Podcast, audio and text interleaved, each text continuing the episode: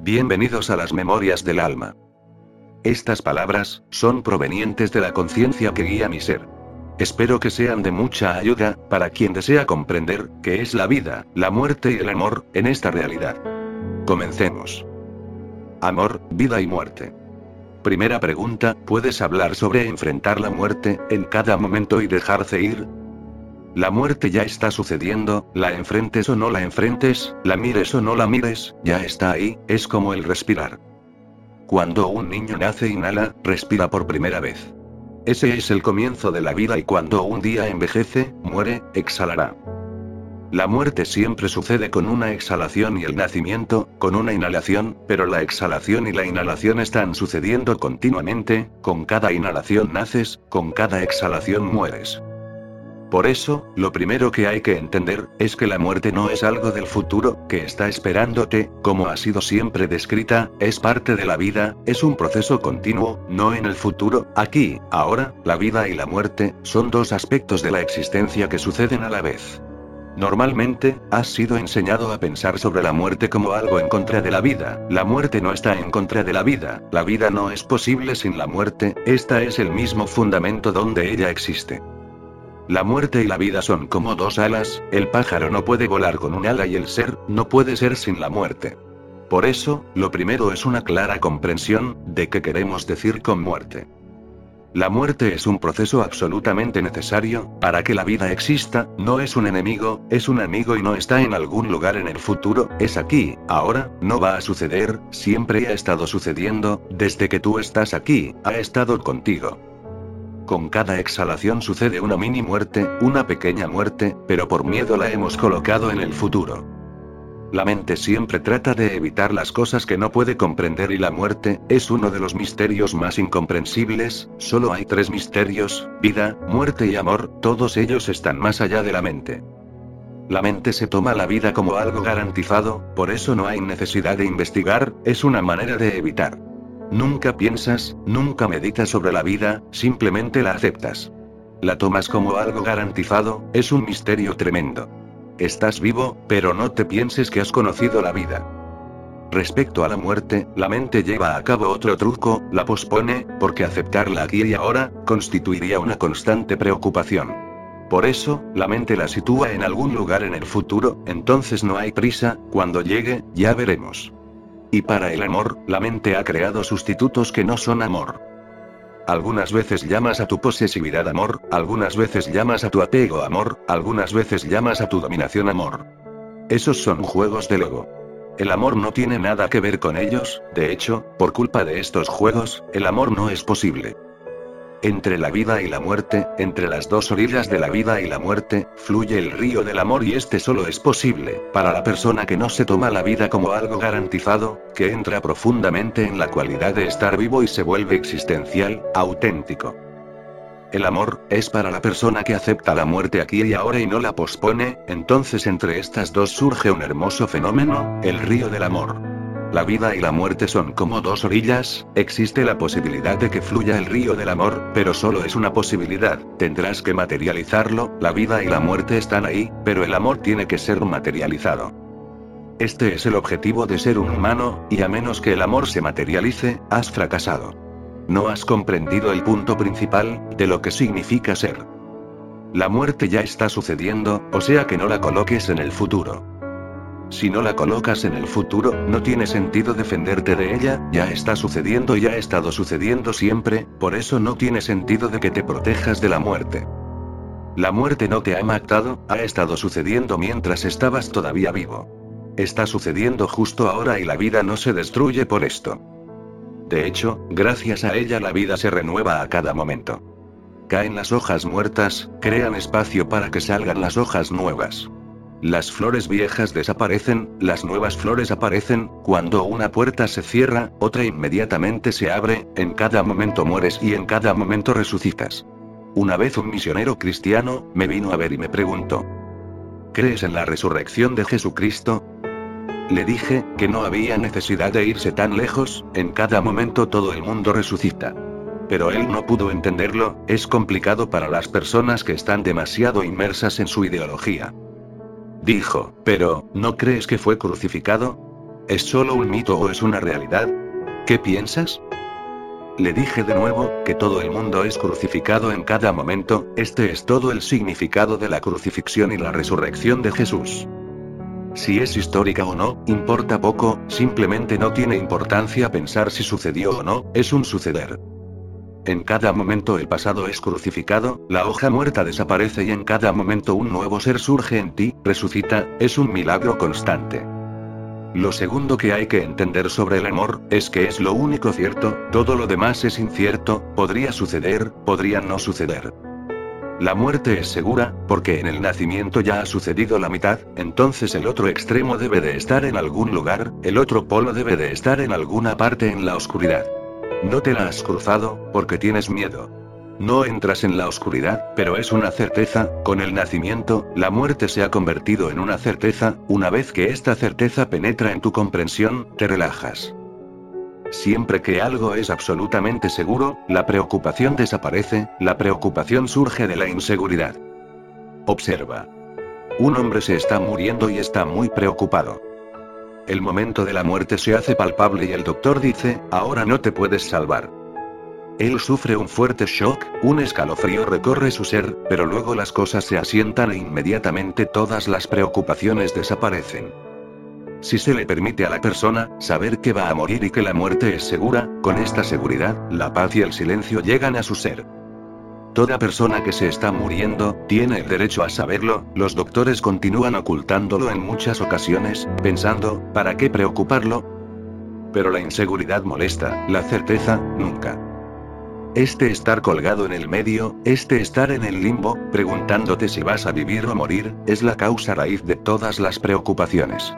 Una vez que existe la seguridad de que vas a morir, no hay nada más que hacer, entonces uno simplemente acepta y en esta aceptación, una calma, una tranquilidad, llega a tu ser, por eso, si a una persona se le permite saber que va a morir, en el momento de la muerte, se llena de paz.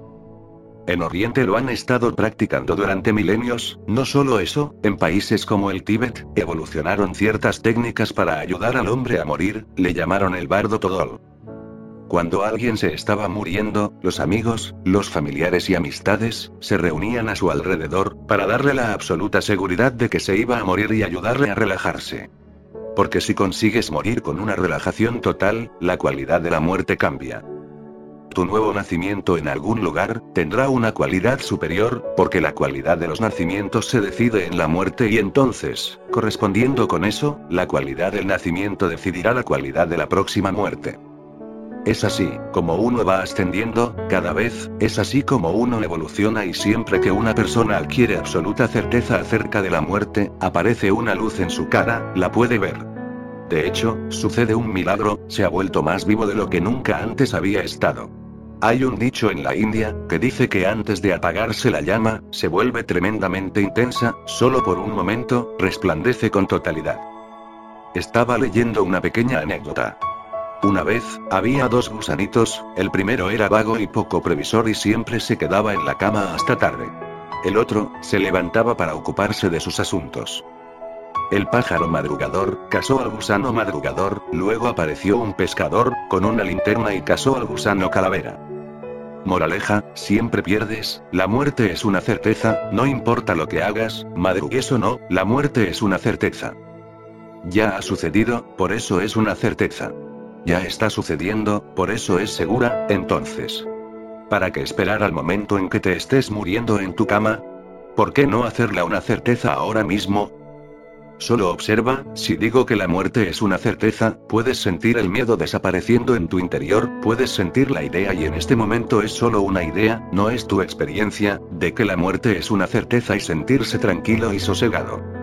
Sí, puedes experimentarlo, tú puedes, porque es un hecho, no estoy hablando de teorías, no me ocupo de teorías, es un hecho sencillo, solo abre los ojos y obsérvalo y no trates de evitarlo, no hay manera de evitarlo, evitándolo te equivocas. Acéptalo, abrázalo y vive con la conciencia de que en cada momento mueres y en cada momento renaces. Permite que suceda, no te aferres al pasado. No existe ya, ya se ha ido.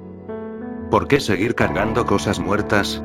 ¿Por qué estar tan cargado de cadáveres? Déjalos caer y te sentirás muy ligero, te sentirás liberado, y una vez que abandonas el pasado, el futuro se cae por sí solo. Porque el futuro no es nada más que una proyección del pasado. En el pasado disfrutaste de algunos placeres, ahora la mente proyecta esos mismos placeres en el futuro. En el pasado padeciste algunos sufrimientos. Ahora la mente proyecta un futuro en el que estos sufrimientos no podrán suceder, esto es, lo que es, tu futuro. ¿Qué otra cosa es tu futuro? Los placeres que disfrutaste en el pasado son proyectados y las miserias rechazadas. Tu futuro es más colorido y modificado que el pasado, repintado, renovado, pero es el pasado. Una vez abandonas el pasado, de repente, el futuro lo abandonas, se cae y entonces te quedas en el aquí y ahora. Entonces estás en la existencia, eres existencial y esta es la única manera de ser, todas las demás maneras son solo para evitar la vida y cuanto más evitas la vida, más miedo te da la muerte. Una persona que está viviendo realmente, no está de ningún modo asustada por la muerte, si vives correctamente, has terminado con la muerte, estás ya demasiado agradecido, satisfecho. Pero si no has vivido, entonces existe una preocupación constante. No he vivido todavía y la muerte está llegando. Y la muerte lo detendrá todo y con la muerte no habrá más futuro. Entonces, la persona se vuelve aprensiva, se asusta y trata de evitar la muerte, tratando de evitar la muerte, sigue perdiéndose la vida. Olvida totalmente ese evitar, vive la vida, viviendo la vida se evita la muerte, viviendo la vida te sientes tan completo, que si en este momento llega la muerte y el futuro se detiene, estarás preparado, estarás felizmente preparado. Has vivido tu vida, has disfrutado de la existencia, has celebrado, estás contento. No hay queja, no hay protesta, no tienes ningún motivo de rencor, das la bienvenida a la muerte. Si no puedes dar la bienvenida a la muerte, una cosa es segura, no has vivido. He escuchado una anécdota. Dos aristócratas húngaros, entablaron una lucha mortal, pero como ninguno de los dos estaba ansioso por arriesgar su vida, ni con espada, ni con pistola, acordaron un duelo sin sangre. Cada uno, debía de decir un número y el que dijera el número más alto, sería declarado ganador. Los segundos pasaban y la excitación y el suspenso eran extremos, mientras los dos nobles, sentados en los lados opuestos de una larga mesa, se disponían a pensar un número alto. La parte desafiada, que tenía el privilegio de pensar, se lo pensó durante mucho tiempo. Las venas de sus temporales se hincharon y el sudor apareció en su frente. Tres, dijo finalmente. El otro duelista dijo inmediatamente. Bueno, me has vencido. Cuando tienes miedo a la muerte, incluso el número 3, es el más alto. Cuando tienes miedo a la muerte, sigues buscando excusas para seguir viviendo, tanto da que tu vida signifique algo o no, continúas buscando excusas para prolongarla. En Occidente ahora, están como locos tratando de conseguir prolongar la vida, esto simplemente demuestra que en algún lugar se está malgastando la vida. Siempre que un país o una cultura comienza a pensar en cómo prolongar la vida, es porque la vida no se está viviendo. Si vives la vida, incluso un solo momento es suficiente, un solo momento puede ser equivalente a la eternidad. No es una cuestión de duración, sino de profundidad, no es una cuestión de cantidad, sino de calidad. Solo piensa. ¿Preferirías un momento de la vida de Buda o mil años de tu propia vida? Entonces, serás capaz de entender lo que quiero decir, acerca de la calidad, de la intensidad, de la profundidad. En un solo momento, la realización es posible, puedes florecer y florecer, pero podrías no florecer en mil años y permanecer oculto en la semilla. Esta es la diferencia entre la actitud científica ante la vida y la actitud religiosa. La actitud científica está preocupada con la prolongación, cómo prolongar la vida, no está preocupada con el significado, por eso puedes encontrar ancianos en los hospitales, particularmente en Occidente, sin hacer nada. Quieren morir, pero la cultura no se lo permitirá, están hartos de solo vivir, están únicamente vegetando, su vida carece de importancia, de significado, de poesía, porque todo ha desaparecido y son una carga para ellos mismos. Están pidiendo la eutanasia, pero la sociedad se la niega, la sociedad tiene tanto miedo a la muerte, que no la permite, aunque las personas estén dispuestas a morir. La misma palabra muerte, es una palabra tabú, más tabú que el sexo, este, poco a poco está siendo aceptado. Ahora la muerte también necesita un Freud, para poder ser aceptada, de modo que deje de seguir siendo un tabú y la gente pueda hablar de ella y compartir sus experiencias, entonces no habrá necesidad de ocultarla y no habrá necesidad de obligar a las personas a vivir en contra de su voluntad. En los hospitales, en los asilos, hombres y mujeres están simplemente esperando, porque la sociedad, la cultura, la ley, no les deja morir y si preguntan si se les permite morir, parece que están pidiendo suicidarse. No están pidiendo suicidarse, de hecho, se han convertido en cadáveres, están viviendo un suicidio y están pidiendo librarse de él, porque la duración no es el significado. ¿Cuánto tiempo vives? No es el asunto. Con cuánta profundidad, con cuánta intensidad vives, con cuánta totalidad vives, la cualidad. Sí lo es. La ciencia está preocupada con la cantidad, la religión está preocupada con la calidad. La religión está preocupada con el arte de cómo vivir la vida y cómo morir la vida. ¿Siete años, setenta años o setecientos años qué diferencia hay? Seguirás repitiendo el mismo círculo vicioso, una y otra y otra y otra vez, simplemente te irás aburriendo cada vez más. Por eso, cambia el enfoque de tu ser, aprende cómo vivir en cada momento y aprende cómo morir en cada momento. Porque ambos van juntos, si sabes cómo morir en cada momento, serás capaz de vivir en cada momento, nuevo, joven, virgen. Muere al pasado, no permitas que interfiera con tu presente, el momento que acabas de pasar, deja que se vaya, no está más aquí, solo continúa en tu memoria, es solo un recuerdo, deja que este recuerdo se libere. Esta obsesión psicológica, no debería permitirse, no estoy diciendo que debas olvidar todo lo que conoces, no estoy diciendo que toda memoria es mala, tiene usos técnicos. Tienes que saber conducir, tienes que saber dónde está tu casa, tienes que reconocer a tu esposa y a tus hijos, pero eso no son obsesiones psicológicas. Cuando llegas a casa, por supuesto reconoces que esta es tu esposa, esta es la memoria factual, practica, mejora la vida, la facilita. Pero si llegas a casa y miras a tu mujer con todas las experiencias pasadas con ella, entonces esto es un problema psicológico. Ayer estaba enfadada, ahora de nuevo la miras con esa memoria en medio, tus ojos están nublados por esa memoria, anteayer, estaba triste o desagradable o regañona, si miras a través de todas esas impresiones psicológicas, no estás mirando a la mujer que ahora mismo está frente a ti. Estás mirando a alguien que no está ahí, estás mirando a alguien que no existe, estás mirando a un fantasma. Ella no es tu esposa y ella podría estar mirándote de la misma manera, entonces los fantasmas se encuentran y las realidades permanecen separadas. Los fantasmas están casados y las realidades están divorciadas, entonces estos dos fantasmas, harán el amor, lucharán, discutirán y harán una y mil cosas y las realidades estarán alejadas, muy alejadas. No habrá contacto, las realidades no tendrán ninguna conexión, entonces no puede existir comunicación, no puede existir diálogo. Solo las realidades pueden amar, los fantasmas únicamente pueden hacer gestos impotentes, movimientos, pero carecen de vida. Deja caer el pasado en cada momento, acuérdate de dejarlo caer, del mismo modo que limpias tu casa cada mañana, en cada momento limpia tu casa interior del pasado. Todas las memorias psicológicas tienen que ser abandonadas, solo mantén cosas prácticas y tu mente permanecerá muy, muy limpia y clara. No te adelantes a ti mismo en el futuro, porque no es posible hacerlo, el futuro permanece desconocido, esa es la belleza, esa es la grandeza, la gloria. Si se hace conocido, será inservible, porque entonces toda la excitación y toda la sorpresa se echará a perder. No esperes nada en el futuro, no lo corrompas, porque si todas tus expectativas se cumplen, entonces también te sentirás miserable, porque son tus expectativas y se han cumplido, no estarás contento con esto. La felicidad, solo es posible a través de la sorpresa, la felicidad solo es posible cuando sucede algo que no te esperabas, cuando te toma completamente desprevenido. Si tus expectativas se cumplen al 100%, estarás viviendo como si estuvieras en el pasado, no en el futuro. Llegas a casa y esperas que tu mujer te diga algo, y te lo dice, y esperas que tu hijo se comporte de un cierto modo, y el niño lo hace, piénsalo. Estarás constantemente aburrido. No pasará nada, todo será una repetición, como si estuvieras viendo algo que has visto antes, escuchando algo que ya has escuchado antes. Continuamente estarás viendo que es una repetición y una repetición nunca puede ser satisfactoria. Se necesita lo nuevo, la novedad, lo original.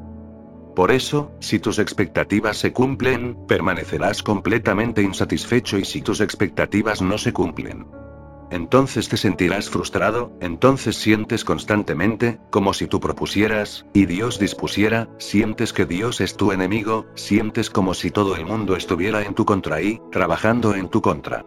Tus expectativas nunca se cumplen, te sientes frustrado. Solo medita sobre tus expectativas. Si se cumplen te sentirás aburrido, si no se cumplen te sentirás engañado, como si se hubiera tramado en tu contra una conspiración, como si toda la existencia estuviera conspirando contra ti. Te sentirás explotado, te sentirás rechazado, no serás capaz de sentirte en casa y todo el problema surge porque estás esperando. No te adelantes en el futuro, abandona las expectativas. Una vez que abandonas las expectativas has aprendido a vivir, entonces todo lo que sucede te llena, todo. Por una cosa, nunca te sientes frustrado y es porque, en primer lugar, nunca te lo esperaste, entonces la frustración es imposible, la frustración es la sombra de la expectativa. Cuando abandonas esta, la frustración se cae, ella sola. Tú, no puedes frustrarme, porque nunca espero nada, no importa lo que hagas, yo diré, bien, siempre digo, bien, excepto en algunas contadas ocasiones en las que digo, muy bien. Una vez que las expectativas no están ahí, eres libre de ir hacia lo desconocido, y aceptarlo con todo lo que quiera traer, y aceptarlo con una profunda gratitud. Desaparecen las quejas, desaparecen las protestas, no importa cuál sea la situación. Siempre te sientes aceptado, en casa. Nadie está contra ti, la existencia no es una conspiración en tu contra, es tu casa. Lo segundo, cuando todo sucede sin esperarlo, todo se convierte en nuevo trae novedad a tu vida, una brisa fresca está continuamente soplando, y no permite que el polvo se acumule en ti. Tus puertas y tus ventanas están abiertas, entra el sol, entra la brisa, entra la fragancia de las flores, todo sin que te lo esperes, nunca lo pediste y la existencia continúa colmándote, uno siente que la divinidad existe. La proposición Dios es, no es una proposición, es la afirmación de alguien que ha vivido sin esperar, sin ninguna expectativa, que ha vivido maravillado. Dios no es una hipótesis lógica, es una exclamación de alegría, es como una A, no significa nada más, simplemente significa A. Tan hermoso, tan maravilloso, tan nuevo, tan original y más allá de todo lo que podías haber soñado. Sí, la vida es más emocionante que cualquier aventura que puedas imaginar. La vida está preñada, siempre preñada de lo desconocido, pero una vez que esperas, todo se destruye. Deja caer el pasado, ese es el modo de morir en cada momento.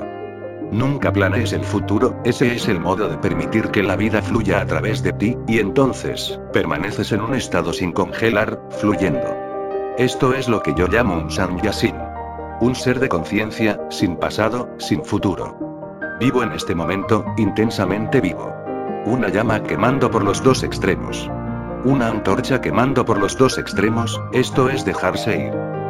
Déjate ir en tu realidad, comprendiendo que nada de lo que sucede es una casualidad. Son solo sucesos que llegan a ti para evolucionar. Y si eres capaz de aprender la lección, jamás se repetirán.